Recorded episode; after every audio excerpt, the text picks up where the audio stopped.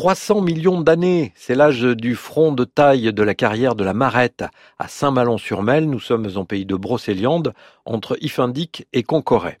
Le département d'Ille-et-Vilaine a acquis ce tout petit territoire en 2012. Il fait un peu moins d'un hectare. C'est en fait l'un des plus petits du département, mais c'est un concentré d'histoire et de biodiversité.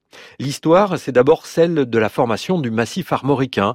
Une falaise de 12 mètres de haut expose une tranche des chocs géologiques successifs. Alors on voit distinctement les mouvements de la roche, courbés à certaines périodes, soulevés à d'autres et plissés enfin sur une partie. Schiste et poudingue qui composent ce sol ont été exploités durant longtemps et la carrière a fermé en 1955. La nature s'est alors évidemment réinstallée et c'est l'autre intérêt de cet espace naturel. On y trouve de la lande avec des ajoncs nains et des orpins, des pelouses rases et des fourrés, avec des ronciers et des fougères.